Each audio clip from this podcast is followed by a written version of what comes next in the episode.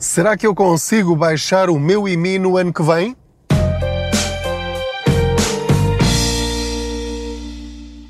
Olá, eu sou o Pedro Anderson, jornalista especializado em finanças pessoais e aproveito as minhas viagens de carro para falar consigo sobre dinheiro, como podemos ter mais dinheiro ao fim de cada mês ou ao fim de cada ano. Vamos falar sobre IMI. Ora, quem tem casa sabe perfeitamente casa própria ou está a pagá-la ao banco, enfim, sabe que tem este imposto com o qual muitos não concordam, mas que existe e, portanto, temos de lidar com ele e temos de o pagar.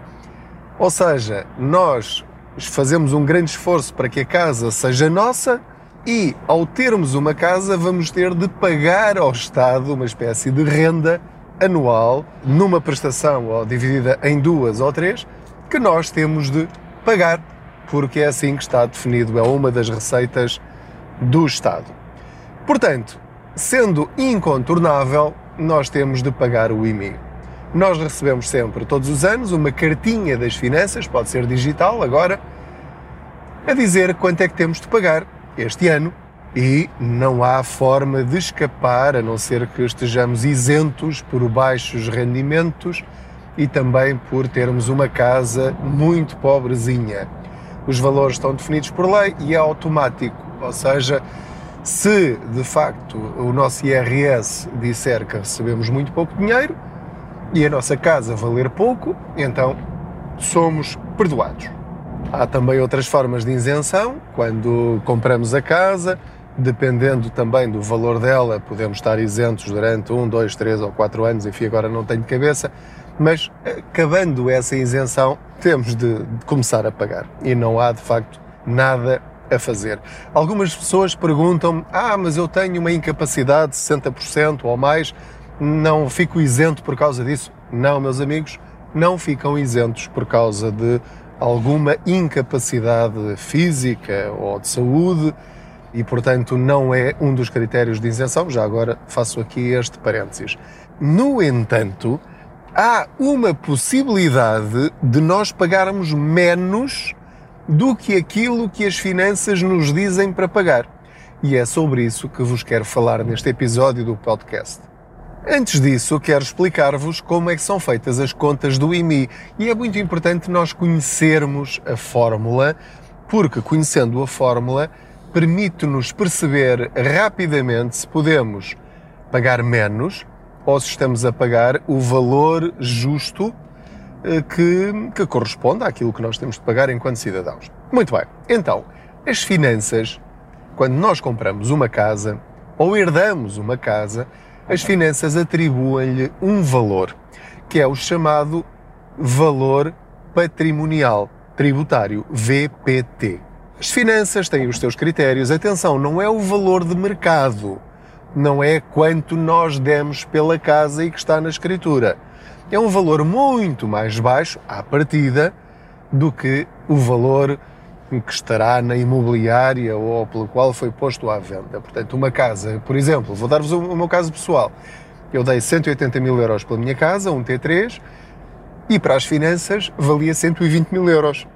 E, portanto, eu tenho de pagar IMI sobre esse valor. O IMI é um valor camarário, é um valor autárquico, é uma decisão autárquica. Portanto, cada município, cada Câmara Municipal, neste caso a Assembleia Municipal, decide entre 0,35 e 0,45, se não me falha a memória, estou a falar de cor, posso estar a dar um valor, eh, enfim, impreciso, depois basta ir ao Google e confirmar mas têm margem de manobra entre o valor mínimo e máximo para escolher qual é a percentagem que cada município vai pagar sobre o VPT, que é o tal valor definido pelas finanças. E esse dinheiro é entregue ao Ministério das Finanças, à autoridade tributária, que depois entrega esse dinheiro à sua Câmara Municipal para ela fazer o que muito bem entender com esse dinheiro. Isto quer dizer que, por exemplo, dois vizinhos, em que um de um lado da rua está no município e o outro do outro lado da rua está no outro município, com casas exatamente iguais e eh, com o mesmo VPT, valor patrimonial tributário, podem pagar IMI diferente, porque basta que uma Câmara Municipal tenha decidido que tem de pagar 0,35 e a outra tenha decidido que tem de pagar 0,45 para um vizinho pagar mais do que o outro. Não se trata aqui de nenhum erro, é mesmo assim. Cada Câmara Municipal do país escolhe qual é o valor que os seus municípios pagam sobre o valor patrimonial tributário. Agora é aqui que entra aquilo que nós precisamos de saber e que faz parte da nossa literacia financeira tributária, que é será que eu posso baixar o valor patrimonial tributário da minha casa? Uma vez que são as finanças que o definem? A resposta é sim. Ou seja, se eu nunca fizer nada, as finanças, de 3 em 3 anos, aumentam o, v, o VPT, o valor patrimonial tributário da minha casa. Porquê? Porque eles dizem, ah, inflação e tal, o índice de preço do consumidor, eh, e portanto nós temos de atualizar o preço da casa. Ou seja, eles atualizam de 3 em 3 anos, mas sempre para cima. Portanto, se eu nunca fizesse nada, de 120 mil passava para 125 mil, depois para 127 mil, depois para 129 mil, depois para 130 mil e assim sucessivamente. E o IMI vai ser sempre superior porque é com base naquele valor patrimonial tributário das finanças. A fórmula que as finanças encontraram para definir aquele valor inicial é a composição de cinco retângulos que estão na sua caderneta predial. Portanto, se for ao portal das finanças e imprimir a sua caderneta predial, cá ao fundo vai ter um conjunto de cinco retângulos que multiplicam uns pelos outros. O produto dessa multiplicação, o resultado dessa multiplicação, vai dar então o valor patrimonial tributário, o VPT. Quais são essas cinco contas que são muito importantes para definir o valor que nós vamos pagar mais tarde de IMI. Primeiro, é o valor do metro quadrado das casas e é igual para todo o país. Atualmente são 615 euros um metro quadrado. E o Estado define por portaria e após sugestão de técnicos subir ou descer esse valor. Por exemplo, durante a Troika, e uma vez que o preço das casas desvalorizou bastante, eles baixaram de 615 para 603 euros o metro quadrado. O que quer dizer que, bom, já lá vamos. Este é o primeiro, o valor do metro quadrado. Depois temos de dizer se hum, a nossa casa é de habitação ou é de comércio. E, portanto, aparece lá o valor 1 ou o valor 0, conforme for uh, a utilização do nosso imóvel. Depois, não sei se é exatamente esta a ordem, mas tem o quociente de localização. Ou seja, há uma avaliação também feita de dois em dois anos ou de três em três anos, que devia ser, mas que não é cumprido, à regra ou não tem sido cumprido, é uh, o valor do nosso bairro, que pode ser um bairro caro, um bairro barato, ou um bairro eh, muito pouco valorizado, enfim, porque pode ficar perto de um cemitério ou perto de uma estação de, de, de esgotos ou qualquer coisa do género e, portanto, eh, todas essas coisas são importantes. Se tem transportes perto, se tem muito comércio, se não tem muito comércio, se é uma zona rural, se é uma zona urbana, pronto, tudo isso valoriza ou não e também tem um índice, pode ser 0,9, 1, 1.2, 1.3, 1.5 e assim sucessivamente. Portanto, eh, já está a ver, por estes três valores que vos mencionei, que a multiplicação de cada um destes valores vai dar um resultado diferente, mesmo para casas que estejam no, no mesmo, não sei, no mesmo bairro não direi, mas no mesmo município. Eh, um T3 eh, junto a, comércio pode valer mais para as finanças do que um T3 ou mesmo um T4 ou um T5 junto a uma zona má, com aspas ou sem aspas. Depois temos também o quociente de qualidade, que é se temos uma piscina, se tem garagem, se tem ar-condicionado, se tem uma série de características que tornam a nossa casa mais confortável. Tudo isso também soma décima a décima, cada coisa que nós tenhamos acrescenta um pequenino valor que vai dar um valor final que eh, as finanças colocam nesse tal retângulozinho do quociente de qualidade. Por último, temos o quociente de vetustez. Eh, e eu dou um reboçado a quem souber o que é o quociente de vetustez. Eu vou traduzir de imediato que é a idade do prédio.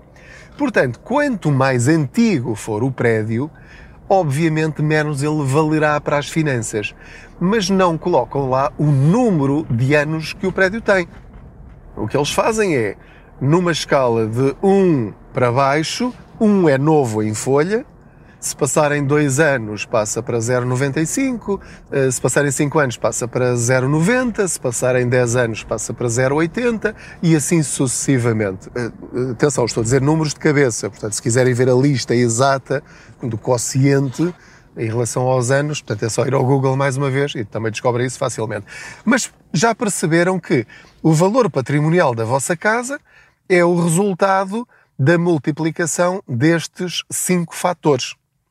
Portanto, o ideal era as finanças de X em X tempo, ou todos os anos, atualizar esta multiplicação e seria esse o valor. E nós não teríamos de fazer rigorosamente nada a não ser pagar.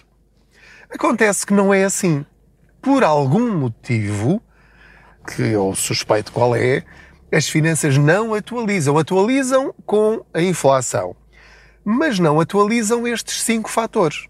E, portanto, acabam por atualizar só aquilo que lhe interessa, que é sempre a subir. Acontece que a lei dá a possibilidade ao contribuinte e ao proprietário de cada casa de pedir excepcionalmente à repartição de finanças da, da zona onde habita a pedir a reavaliação do valor patrimonial da sua casa ou das suas casas, de todas todas as propriedades que tenha. E pode fazer isso de 3 em 3 anos. Antes de 3 anos, sobre a última avaliação, não o pode fazer. Pode fazer o pedido, mas virá recusado.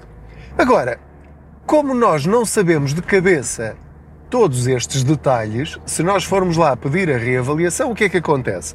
Eles de facto atualizam, mas atualizam todos os cinco fatores.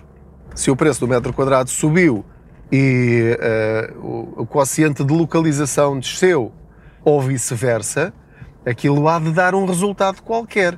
Portanto, é quase um milagre eu saber se uh, o valor patrimonial da minha casa vai subir ou descer se eu fizer um pedido de reavaliação. Mas há formas de nós fazermos isso. Se eu pedir a reavaliação e ele subir, o meu IMI vai subir. Se descer, o meu IMI vai descer, porque é sobre aquele valor total da tal porcentagem que lhe falei há bocadinho. Bom, então qual é aqui o truque depois desta conversa toda? E espero que você tenha compreendido como é que é formado o IMI, o valor a pagar. Eu, antes de fazer o pedido, que não é obrigatório, é voluntário, eu vou fazer uma simulação e vou ver se eu pedisse a reavaliação, face aos valores atuais, o meu IMI ia subir ou ia descer? Ou seja, a, a pergunta não é exatamente esta, é o valor patrimonial da minha casa vai subir ou vai descer? E a resposta está no site da DECO, que é www.pague-imi, tudo pegado.pt.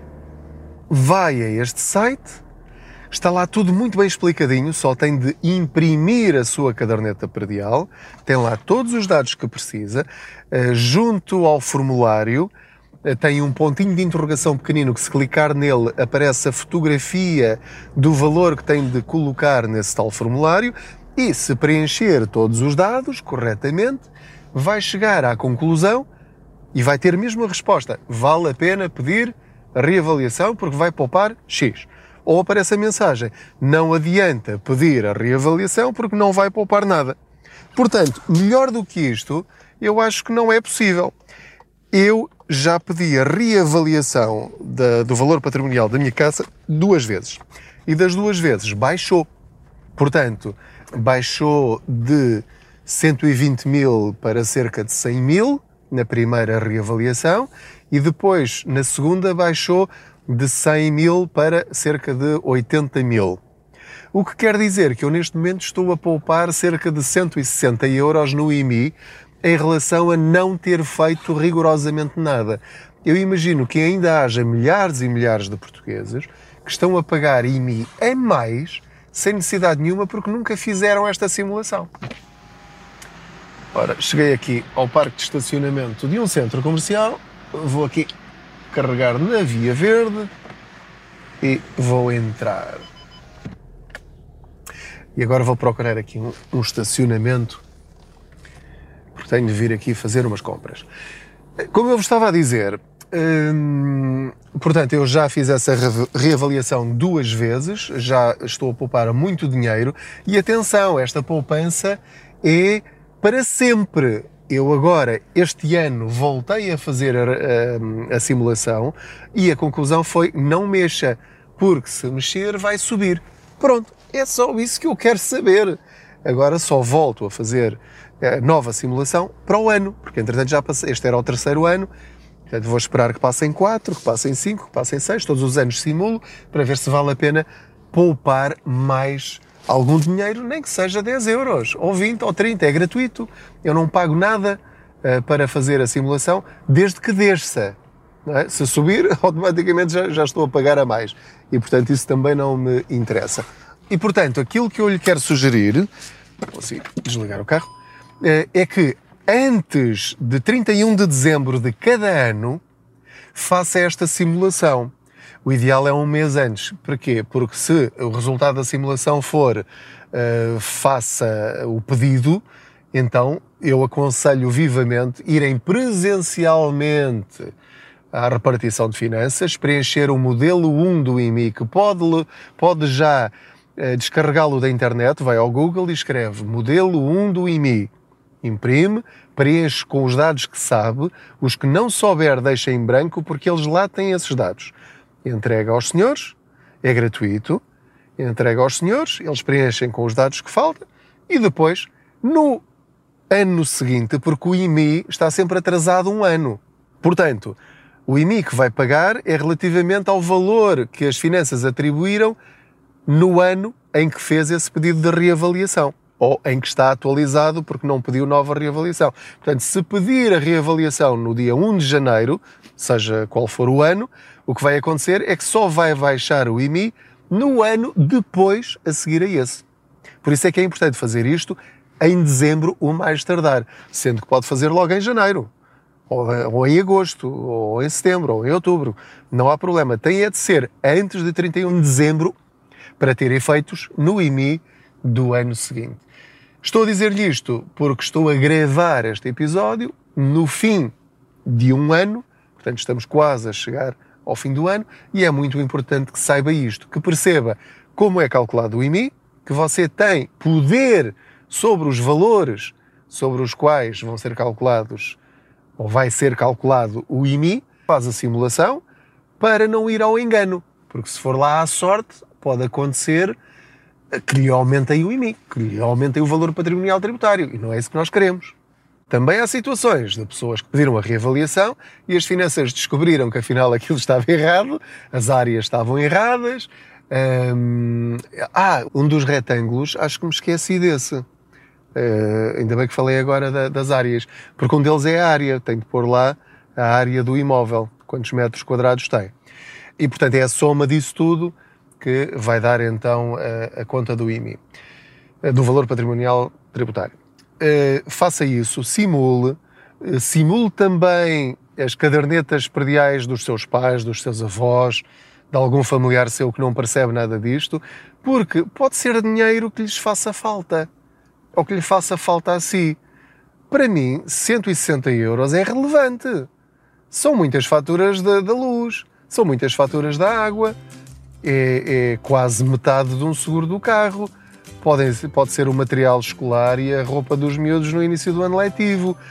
Pode ser. São muitos litros de leite.